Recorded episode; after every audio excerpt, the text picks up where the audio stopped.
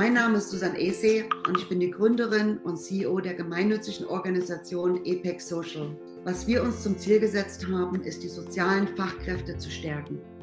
Durch interdisziplinäre, internationale Auslandserfahrung, durch Weiterbildungen, durch inspirierende Kongresse, wo wir Informationen aus der ganzen Welt zugänglich machen für die deutschen sozialen Fachkräfte.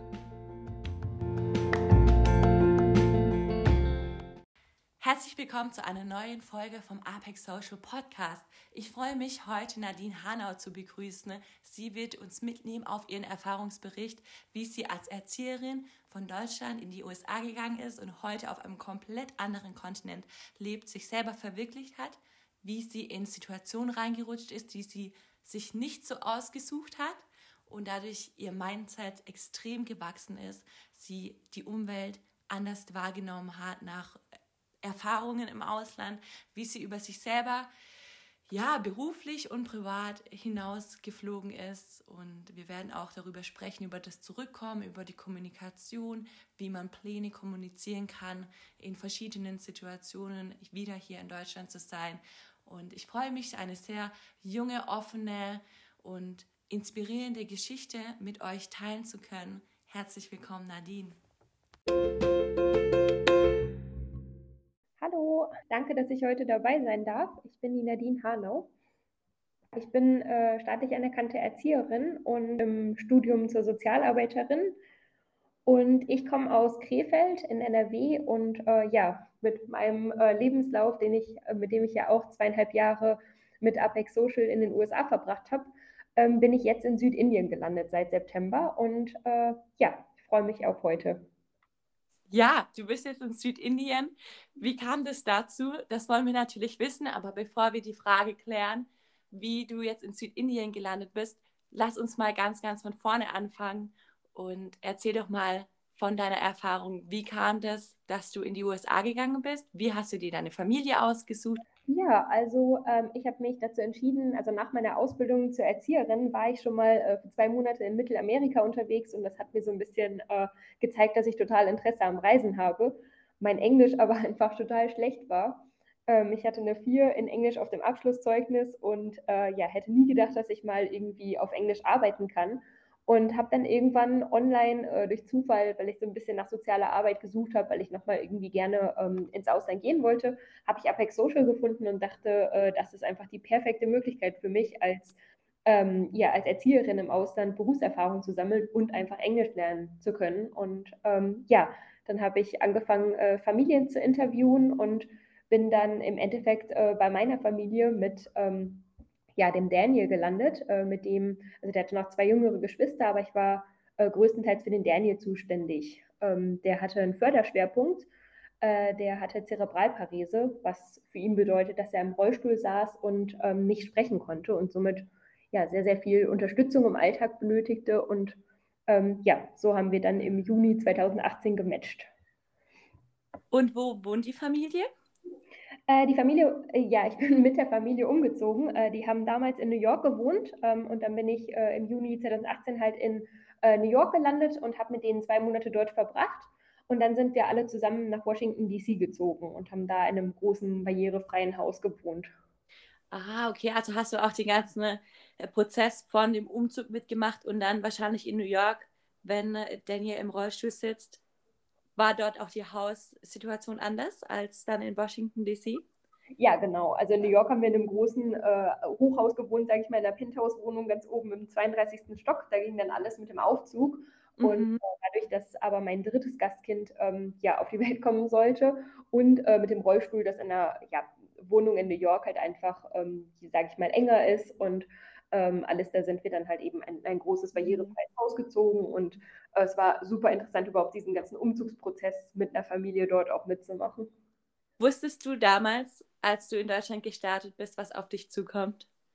Nein, also ich wusste, äh, dass wir umziehen. Also es war alles so geplant, dass ich das Team von Daniel äh, in, den, in New York noch kennenlerne. Was bedeutet, äh, durch seine ähm, Behinderung hatte er so ein 24-Stunden-Betreuungsteam, äh, was mir dann äh, quasi beigebracht hat, ähm, wie ich mit dem Daniel arbeite, wie ich mit ihm umzugehen habe, also wie ich überhaupt so einen Tag mit dem Daniel gestalte.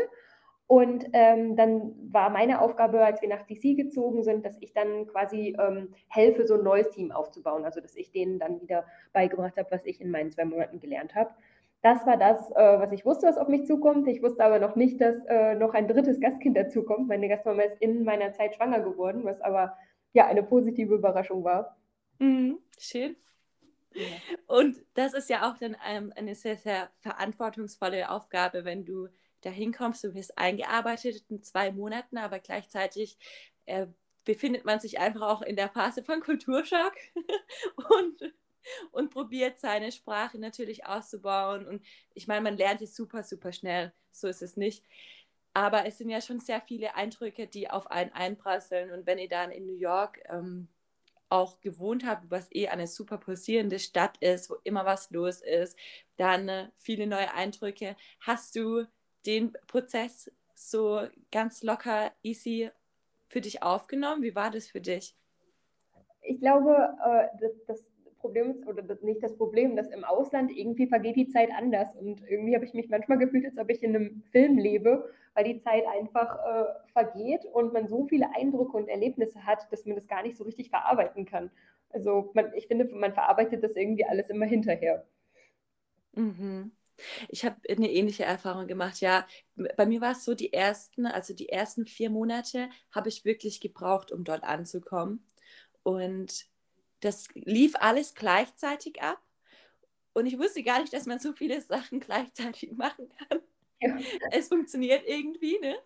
Und dann nach den ersten paar Monaten schaut man zurück und denkt so, wow, mein Leben hat sich so verändert, ich habe so viel gelernt und ich bin jetzt einfach verantwortlich für einen ganz anderen Aufgabenbereich und so. Wie war das dann, als ihr in Washington DC wart? Wie hat sich das dann entwickelt? Konntet ihr, also konntest du ein neues Team zusammenstellen?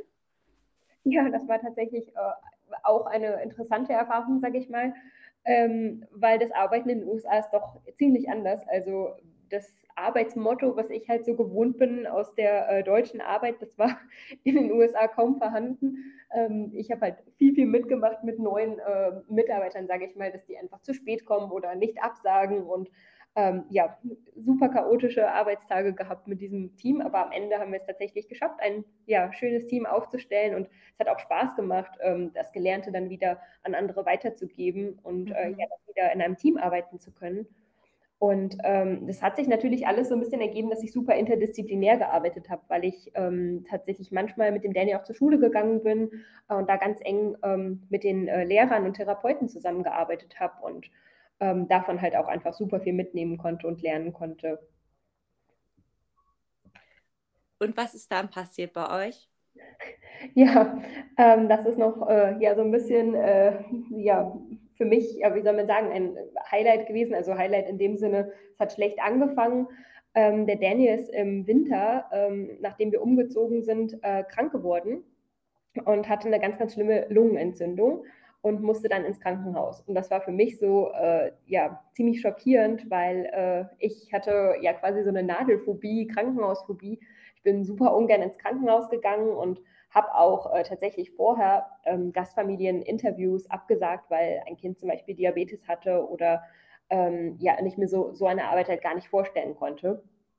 Und äh, ja, dann kam halt plötzlich der Schock, der Danny musste ins Krankenhaus und ja, wir haben den dann begleitet und auch so beim ins Krankenhaus reinlaufen habe ich weiche Knie bekommen und Gänsehaut und habe mich total unwohl gefühlt. Und ähm, habe dann aber einfach super schnell gemerkt, dass ich da sein muss für mein Gastkind. Also dem Danny ging es wirklich richtig schlecht. Ich habe ihn da weinen sehen und ähm, wie man das erklären soll. Also der Danny hat ja nicht gesprochen, also der hat super selten Geräusche von sich gegeben und wenn das Geräusche waren, dann war das Lachen, also normalerweise glückliche Geräusche und plötzlich den Danny so viel weinen zu hören und ähm, das, das war einfach grauenhaft und da habe ich einfach gemerkt, dass es gerade nicht irgendwie auf meine Angst ankommt, sondern dass ich für den Daniel da sein muss und ähm, das hat sich dann so entwickelt, dass der Daniel ja über fünf Wochen lang im Krankenhaus lag und ich dann ganz, ganz viel Zeit dort verbracht habe mit ihm.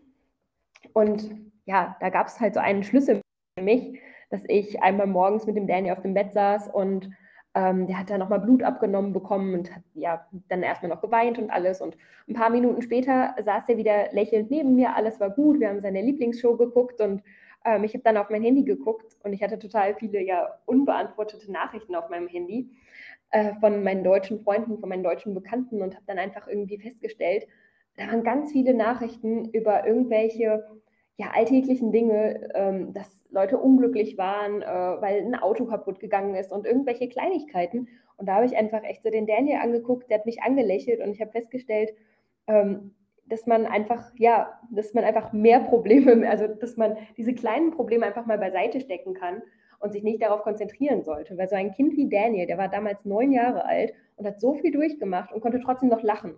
Und das mhm. hat mir einfach, ja so ein bisschen die Augen geöffnet halt. Ja. Was hat es mit deinem Mindset gemacht? Das, also ich sage ganz gerne, das hat äh, mich von so ein bisschen Schubladendenken ähm, total erweitert, weil einfach, ja, das einfach mal, dass man die Augen geöffnet bekommt ähm, für andere Sachen. Also das hat mein Mindset so doll erweitert, dass äh, das einfach unglaublich zu erklären. Mhm. Ja, das ist, manchmal kommst du in Situationen rein, in die du eigentlich bewusst probiert hast, draußen zu bleiben, wie bei dir jetzt äh, die Arbeit mit Nadeln und, und die enge Arbeit mit Krankenhäusern. Ja. Und dann passiert sowas, was du dir nicht gewünscht hast. Und natürlich ist es auch sehr, sehr schwer für Daniel gewesen. Zum Glück warst du an seiner Seite und konntest auch der Familie einfach da den Halt geben. Ne? Ja, also der Daniel, ähm, der wurde nach fünf Wochen, wurde der im Krankenhaus entlassen mit einer Pickline. Ähm, das ist quasi, das kann man sich vorstellen, dass ähm, der den Zugang ähm, zu dem Katheter halt quasi noch im Körper hatte und bräuchte dadurch noch Antibiotikum. Und das heißt, wir mussten ihm dann zu Hause über zwei Wochen noch das Antibiotikum durch die Pickline geben. Mhm. Als die äh, Krankenpflegerin uns das das erste Mal gezeigt hat, musste ich mich tatsächlich hinsetzen. Ich habe gedacht, ich gebe gleich um, weil das äh, ja einfach zu viel damals in meine Augen war. Ähm, und als er Danny dann entlassen wurde, habe ich dann auch zu Hause gemerkt, ich äh, wollte halt meine Gastfamilie einfach unterstützen. Wir hatten ja dann auch noch das Baby zu Hause und ähm, Daniels kleine Schwester und äh, ja, meine Gasteltern mussten arbeiten und ich habe festgestellt, er brauchte dreimal am Tag das Antibiotikum, dass ich die einfach unterstützen wollte und habe mich dann, ja, sag ich mal, zusammengerissen und äh, allen Mut zusammengesetzt und habe ihm dann äh, das Antibiotikum durch die Pickline gegeben und ähm, das war auch einfach ja ein großer Schlüsselmoment überhaupt in meinem Leben, weil ja, ich kam in dem Moment auch ein bisschen vor wie eine Krankenpflegerin, hätte nie gedacht. Ähm, ich habe mich danach auch mit meiner Gastmama unterhalten. Sie hat gesagt, guck dich an, du sitzt da ähm, wie eine Krankenpflegerin und kannst meinem Sohn die, das Antibiotikum geben. Und ja, ein Jahr vorher hätte ich mir sowas nie erträumen lassen, dass ich da Englisch spreche mit Ärzten und so weiter und dann wirklich halt auch äh, so eine Aufgabe übernehmen kann. Das hat mich einfach so doll weitergebracht und mir einfach nochmal so weit die Augen geöffnet, dass ich mich äh, im Anschluss beworben habe und dann auch tatsächlich ähm, dort angefangen habe, in dem Children's Hospital, in dem Kinderkrankenhaus als ähm, Volunteer. Und habe dann tatsächlich äh, danach, als es meinem Gastkind dann endlich wieder gut ging und der wieder gesund war und auch wieder zur Schule gegangen ist, habe ich dann angefangen, äh, morgens, während er in der Schule war, einmal die Woche im Kinderkrankenhaus dann ja noch freiwillig zu arbeiten. Ach was, wow, okay. Das ist sehr, sehr cool. Was war denn für dich das Highlight von deinem Aufenthalt in den USA? Das ist echt schwer zu sagen. Mein Highlight, also ähm, ich würde sagen, dass es irgendwie die ganzen zweieinhalb Jahre waren äh, irgendwie so ein Highlight. Aber ähm, wenn ich eins als Highlight irgendwie nehmen, ja, nennen muss, würde ich sagen, äh, dass ich auch in meiner Freizeit äh, meinen Freund kennengelernt habe ähm, der mich dann so ein bisschen dazu gebracht hat, dass ich halt jetzt auch in Indien wohne. Ja. Magst du uns die Geschichte erzählen? Ich glaube, wir lieben, wir lieben alle Liebesgeschichten. Ne? Und dieses geteilte Glück. Ach ja, voll schön. Herzlichen Glückwunsch euch zwei. Danke. Wie kam das dazu? Äh, ja, also äh, ich bin ja mit dem Mindset äh, in die USA gegangen. Ähm, für ein Jahr äh, habe ich mich angemeldet, so wie das die meisten machen ein Jahr in den USA zu verbringen und dann komme ich wieder zurück nach Deutschland. Ich hatte zwar schon einen Gedanken, dass ich mal gerne noch irgendwie soziale Arbeit danach, vielleicht für zwei, drei Monate in einem Entwicklungsland oder so machen möchte, aber ja, nichts Festes. Aus dem einen Jahr wurden dann ja zweieinhalb Jahre, weil ich mich auch einfach ähm, sowohl in den USA gefühlt habe, sowohl mit meiner Gastfamilie und nebenbei dann natürlich auch äh, meinen Freund dort kennengelernt habe, der ähm, da seinen Master gemacht hat, also in den USA studiert hat. Und ähm, ja, nachdem dann die Corona-Pandemie auch noch auf uns zukam, hat sich natürlich alles so ein bisschen verändert. Und äh, mein Freund musste dann äh, seinen Job dort äh, aufgeben und zurück nach Indien gehen. Und das hat einfach mir, also ich bin einfach, würde ich sagen, in der Zeit in den USA so gewachsen, dass so eine spontane Entscheidung, äh, nach Indien zu ziehen, auf einmal gar nicht mehr so groß war und ich mich einfach gefreut habe auf ein neues Lebenskapitel und habe dann entschieden, äh, ja, einfach nach meinem USA-Aufenthalt ähm, ja, meine Familie in Deutschland zu besuchen und dann nach Indien zu ziehen.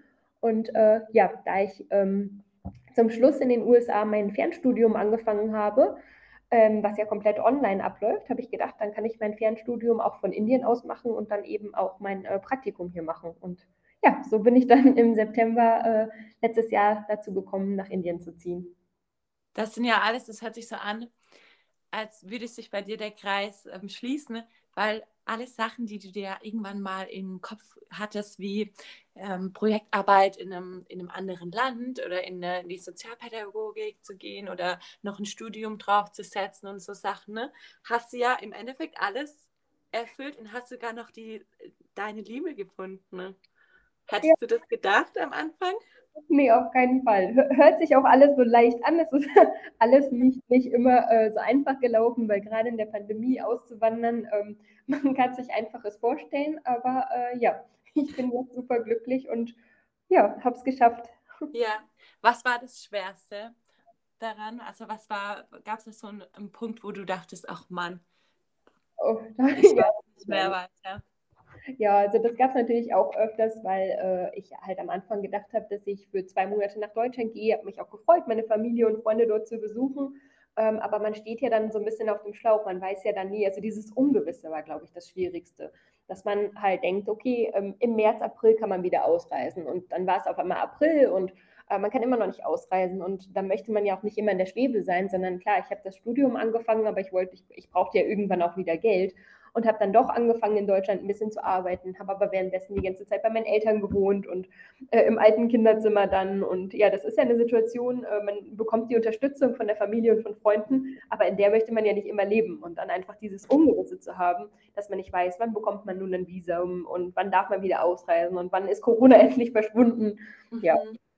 Wie hast du das bei dir, wie hast, wie hast du das bei dir in einem engen Kreis ähm, geregelt. Und weil das ist ja auch nicht einfach für die Leute, die um dich rum sind, dich zu sehen, dass du deinem Traum so nahe bist und äh, auch wahrscheinlich deinen Freund vermisst, aber du bist auch wieder zu Hause nach einer langen Zeit und so. Das ist ja auch so ein Thema, was viele, viele Care Professionals haben. Wenn du eben dein Mindset öffnest, kommst du eben auf diese Phase von der Selbstverwirklichung. Und diese Selbstverwirklichungsphase, die wächst ja immer mehr. Das ist ja nichts, was ja wenn du anfängst, dich selber zu verwirklichen und deinen Träumen nachzugehen und Erfolg damit hast und merkst, hey, du bist erfolgreich in dem, was du machst und es macht dir Spaß und da gibt es Leute, die an dich glauben und Wege, Wege, wie du Probleme eben über, überkommen kannst und du hast ja auch durch die Auslandserfahrung so viel Stärke schon gewonnen für dich selber, weil du dich in vielen Situationen gefunden hast, die du eben schon überkommen konntest und aus denen du gewachsen bist, wie bei dir jetzt mit den Nadeln und im Krankenhaus, dann kommt einem ja andere Sachen, wie du vorher gesagt hast, alltägliche Probleme kommen einem sehr klein vor, aber trotzdem sind die ja da, ne? Und du kommst wieder zurück nach Deutschland, bist wieder in einem sozialen Bekanntenkreis und Umfeld und hast jetzt diesen, musst, bist in der Schwebe, du musst einfach sehr geduldig sein. Wie hast du das geschafft? Und wie haben das vielleicht auch deine Eltern und deine Freunde geschafft, dass sie das für alle irgendwie in Ordnung waren. Also ich kann das sehr gut verstehen, weil ich bin in einer, in einer sehr ähnlichen Situation momentan. Ähm, und ich weiß, dass oft dann emotionale Wellen kommen. Und ich mhm. denke, es ist für viele, viele sehr interessant, darüber zu sprechen, ne?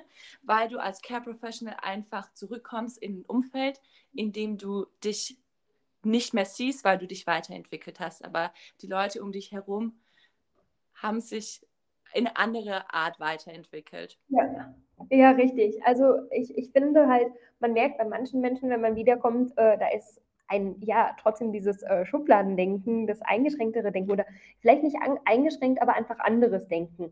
Und äh, wie du das schon sagst, äh, die haben sich anders weitergewickelt, äh, weiterentwickelt. Und ich finde, ähm, man merkt einfach, ähm, wenn man wiederkommt, vielleicht auch nochmal, was äh, die wahren Freunde sind, wer wirklich hinter einem steht und womit man sich immer noch identifizieren kann. Also mhm. ähm, manche meiner Freundschaften haben vielleicht nachgelassen, aber es gibt auch dann genauso, äh, zum Beispiel als Beispiel mit meiner besten Freundin, ähm, ich würde fast sagen, die zweieinhalb Jahre haben uns noch weiter zusammengebracht, obwohl wir mhm. größere Entfernung hatten. Aber wenn man sich einfach anders austauscht und weil man trotzdem irgendwie auf dem gleichen Level oder auf einem ähnlichen Level vielleicht weiter sich entwickelt hat und ähm, einfach, ich würde sagen, ich habe es geschafft, einfach mit einer guten, großen Unterstützung äh, und auch ähm, äh, der Geduld meiner Familie und meinen Freunden, äh, genauso auch ja, von beiden Seiten, dass ich das einfach dann geschafft habe und auch ähm, einfach die ganze Zeit irgendwie mit der Motivation ähm, auf das Leben, dass es danach dann irgendwann wieder weitergeht. Ne? Also ja. Motivation, dass ich irgendwann es hoffentlich nach Indien schaffe und dann auch hier ähm, meine Erfahrungen sammeln kann. Ja, klasse. Ich denke auch, also aus meiner Erfahrung raus, ist es ganz viel Kommunikation und für sich selber Grenzen setzen. Ne? Mhm. Gerade wenn du wieder zurückkommst, ähm, bist du ja wieder überrascht mit neuen Situationen. Vielleicht haben deine Freunde ähm, neue Beziehungen oder sich, ne, vielleicht haben deine Freunde angefangen, Familien zu gründen ne? oder sind umgezogen. Ich meine, es kann ja alles Mögliche passieren. Und wenn man da nicht den Anschluss findet und offen kommuniziert, dann ähm, steht man sich oft selber im Weg und macht es dann auch den Leuten außenrum äh, nicht einfach, weil keiner, also jeder möchte natürlich wissen, was ist jetzt dein Plan? Wie oft wurden wir gefragt, oh, und du bist wieder da und was machst du jetzt? Bleibst du da? Gehst du wieder zurück? Oh, du hast einen Freund, wo kommt der her? Was ist euer Plan? Und manchmal weiß man das selber noch nicht in der Schwebe und muss dann erstmal einen Weg finden, wie man das offen und ehrlich kommuniziert, ohne dass man sich damit ja in eine komische in eine komische Stimmung bringt, weil es ist natürlich auch verletzend, hier zu sein und zu warten. Ja. Bis man es dann hinbekommen hat, ja. Wie hast du es dann hinbekommen? Äh, da, dazu, äh, da hast du total recht. Das war, glaube ich, meine größte Bürde, äh, so vor sage ich jetzt mal, kleinen Familienfesten oder so, wenn dann Tanten und Onkel und Bekannte kommen und jeder fragt, oh, was ist denn jetzt dein Plan? Und wann gehst du wieder? Genau so war das nämlich. Und das fiel mir am schwierigsten, weil tatsächlich, wie du auch gesagt hast, ich wusste ja selber nicht, wann ähm, verändert sich was. Und ich erzähle nicht so gerne von meinen Plänen, wenn da noch nichts, also ich bin nicht so jemand, der einfach nur erzählt und ja, ja, ich möchte und dies und das, sondern ich erzähle eigentlich davon, wenn ich es halt auch wirklich ähm, in die Tat umsetzen kann. Und ich wollte nicht groß davon erzählen, dass ich nach Indien ziehe, wenn aber ja eigentlich noch gar nichts ähm, geplant ist, weil ich noch nichts planen konnte durch Corona. Und das war, ja, es hat mir eine Unsicherheit gegeben, äh, das so zu komplizieren. Und ja, im Endeffekt äh, habe ich jetzt ähm, ein Praktikum ja, für, mein, äh, für mein Studium hier gemacht bei Cry, äh, einer großen ähm, Firma in der sozialen Arbeit. Und ja, bin dadurch dann tatsächlich hier gelandet. Ja, wie hast du das gefunden? Das ist bestimmt auch interessant für Zuhörer, die sich überlegen, was sie nach dem Ausland machen möchten. Vielleicht möchte jemand einen ähnlichen Weg einschlagen wie du. Du machst ja jetzt soziale Arbeit als mhm. Studium. Genau, also äh, ja, ich glaube also einfach ganz, ganz, ganz viel Research äh, von auch mir und meinem Freund. Also der war ja schon vor Ort ähm, und hat sich hier natürlich auch umgehört und alles und ähm, viel gegoogelt und ja, ganz, ganz viel Geduld muss man auf jeden Fall haben. Ähm, und dann habe ich mich halt immer auch einfach wie in Deutschland beworben.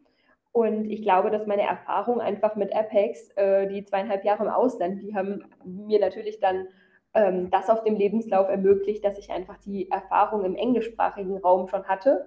Und das war dann in den Vorstellungsgesprächen eigentlich äh, immer das, was bei mir gepunktet hat, weil ich ja nicht mhm. jemand einfach aus dem Ausland bin, der sich bewirbt. Nein, ich hatte schon zweieinhalb Jahre Berufserfahrung im Ausland in der Sprache und äh, ja, ich glaube, das hat dann so ein bisschen dazu geführt, dass ich dann auch angenommen wurde. Mhm.